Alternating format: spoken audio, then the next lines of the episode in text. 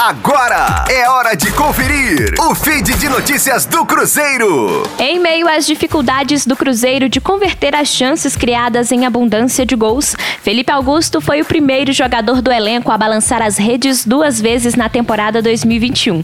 Ele marcou na vitória por 2 a 0 contra o Coimbra e antes disso o atacante já havia marcado no empate por 1 a 1 contra o São Raimundo no estádio Canarinho em Boa Vista pela primeira fase da Copa do Brasil.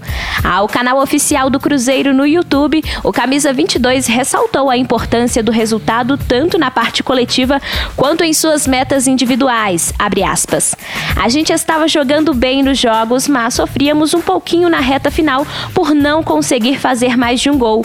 Mas hoje, mais uma vez, fomos dominantes, demos poucas chances ao adversário e conseguimos vencer por mais de um gol de diferença. Fico feliz e satisfeito de contribuir para o grupo. Fecha aspas.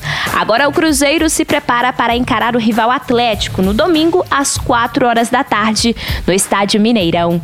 Rosane Meirelles com as informações do Cruzeiro na Rádio 5 Estrelas. Fique aí! Daqui a pouco tem mais notícias do Cruzeiro.